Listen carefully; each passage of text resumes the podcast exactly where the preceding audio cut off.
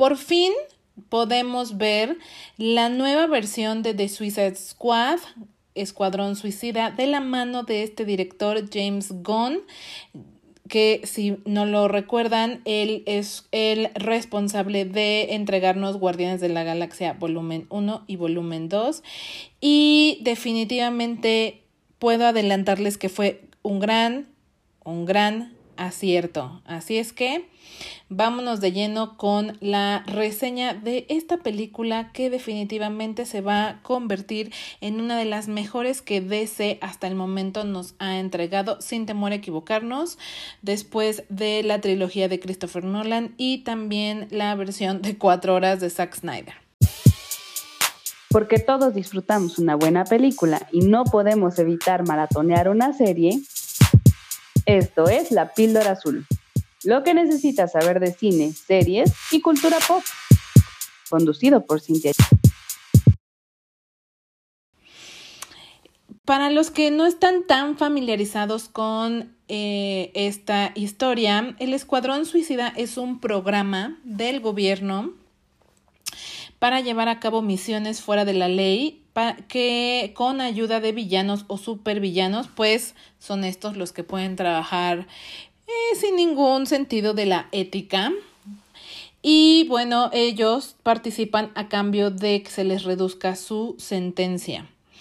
En esta ocasión, nuestro equipo de supervillanos favorito está integrado por Bloodsport, que es interpretado por Idris Elba, Peacemaker por John Cena, Harley Quinn, nuevamente Margot Robbie, que déjenme decirles hasta este punto es la mejor adición que pudimos tener, Polka Dot Man, eh, Ratcatcher 2 y todos ellos eh, son enviados a una isla remota llamada Corto Maltese donde son dirigidos por el coronel Rick Flag, quien repite nuevamente de la segunda, de la primera película, perdón, en esta misión para detener el proyecto Starfish, el cual termina siendo un monstruo alienígena llamado Starro, que es virtualmente indestructible y gigantesco, y nuestro equipo pues nuevamente debe salvar el mundo convirtiéndose en los antihéroes que nos encanta ver.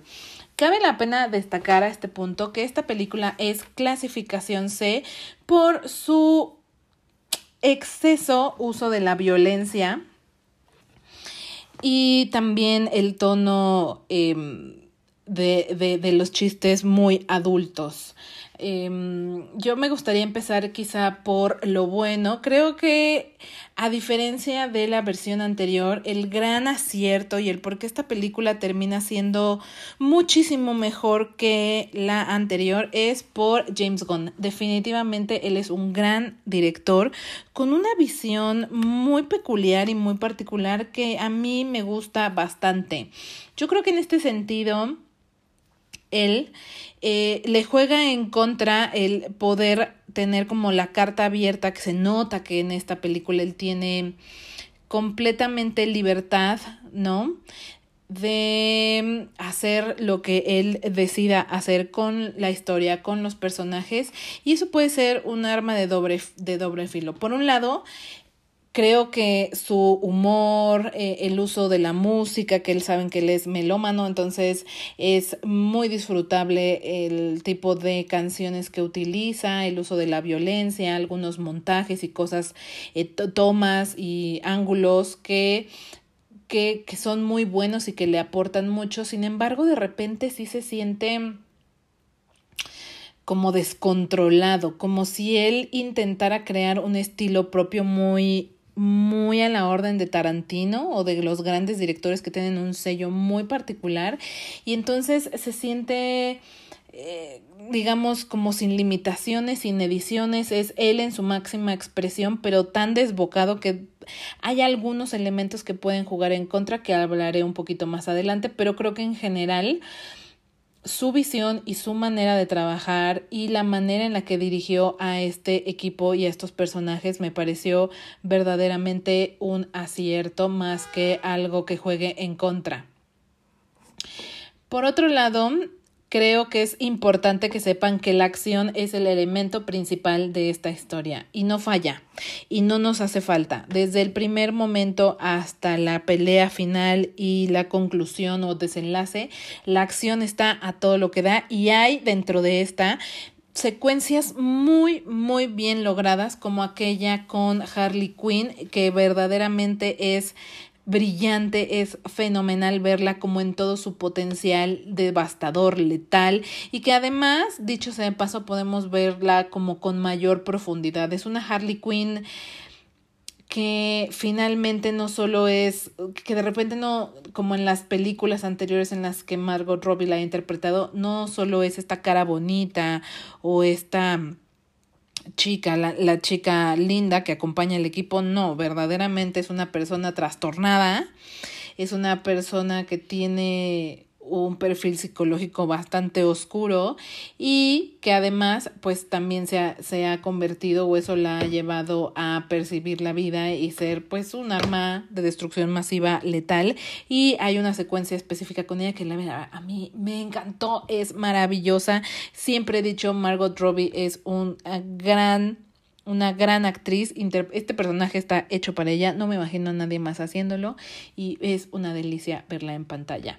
Justamente por ello creo que el siguiente gran acierto son todos los personajes, eh, el equipo que, del que está conformado este escuadrón suicida. Me parece en verdad que están bastante bien logrados y que funcionan a la perfección en individual, pero también en conjunto. Además de Harley Quinn, como ya les decíamos, tenemos por un lado, por otro lado, a Idris Elba interpretando a Dubois Bloodsport, que es como mm, el líder de este escuadrón.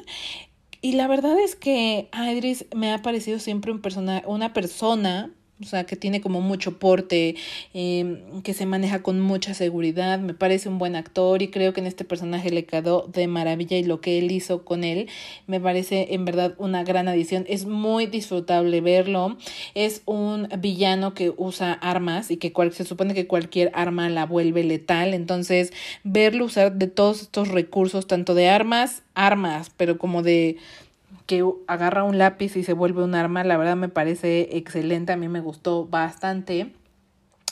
Por otro lado tenemos a John Cena, eh, que hace a Peacemaker, y la verdad es súper raro. Eh, yo siento que John Cena tiene la sangre un poco pesada y de repente puede ser que te caiga bien o te caiga mal.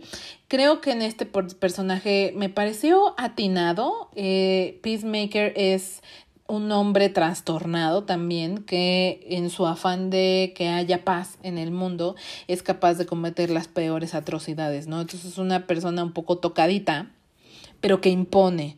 Entonces de repente eh, lo vemos hacer chistes bastante burdos, bastante eh, con cierta ironía o humor negro y que pareciera alguien no serio, o que no habría que temerle y por otros momentos lo vemos completamente en acción y es un arma de destrucción masiva, o sea, es alguien que verdaderamente hay que tenerle cuidado, que no tiene eh, el más mínimo respeto por la una vida humana y que puede matar a sangre fría, a sangre fría a cualquier persona, incluido niños. Así es que la verdad creo que también Johnson es una gran adición.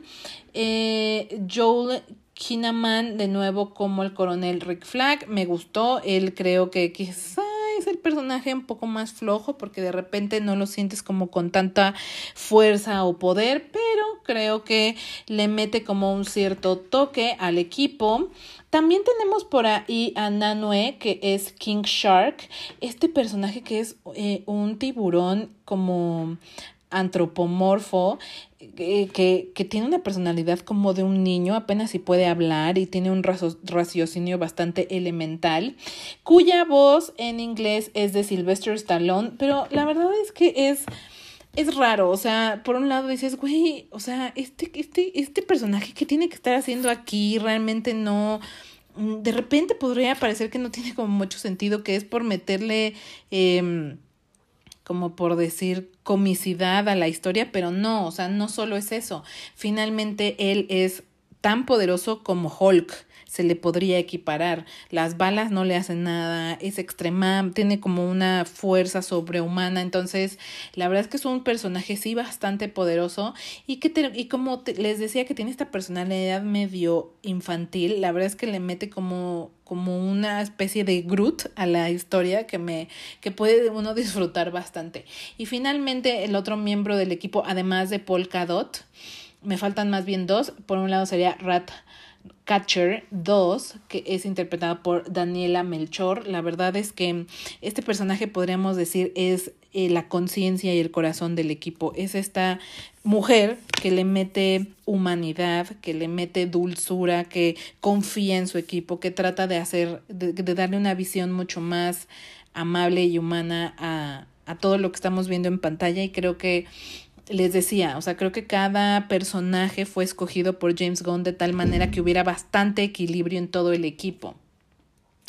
Por otro lado, y finalmente en este equipo tenemos a Polka Dot Man, interpretado por David Dash Malchian, que la verdad, este cuate lo he dicho siempre, eh, tiene una cara de sociópata o psicótico muy peculiar, pero lo hace, lo hace bastante bien. El personaje es muy curioso, es muy chistoso. Es este cuate que, mm, si vieron el tráiler, avienta como dots y su poder es lanzar dots, pero son dots como como de ácido. Entonces termina, irónicamente, aunque pareciera el personaje más soso y más bobo, o sea, como un villano de claro, o sea, tú avientas dots, ah, órale, qué padre, ¿no? Está, incluso se burlan de eso en la película en algún momento, pero después cuando lo vemos en acción, te terminas dando cuenta que él es muy poderoso, o sea, realmente es muy poderoso y muy útil su poder, así es que pasa un poco como con King Shark, entonces son, son, son como nuevamente repito y perdón que insista, el equipo está tan bien integrado y tan bien balanceado que pareciera que son eslabones débiles, pero no, en realidad está conformado de tal manera que todos aportan y además a todos se les da un momento en la película y creo que eso siempre se agradece. Aunque por supuesto que Harley Quinn, que Idris Elba, que John Cena tienen un poco más de participación, también se le da eh, cabida a estos otros personajes, así es que me parece brillante. Quizá el último personaje del que me gusta, en el que me gustaría detenerme es Viola Davis. Ella me parece una excelente, excelente actriz en su personaje como Amanda Waller, la verdad es que es terrorífica. O sea, es esta mujer que si lo pensamos bien, tiene que ser extremadamente dura, fría, firme, porque está a cargo de este equipo de supervillanos, debe de lidiar con supervillanos, y si no es la persona fría, dura, difícil que se la comen viva. Así es que creo que Viola Davis y esta Viola Davis específicamente me quedo mucho con este personaje. Me encanta lo que hizo ella en esta segunda versión donde la vemos como mucho más empoderada, como mucho más fuerte.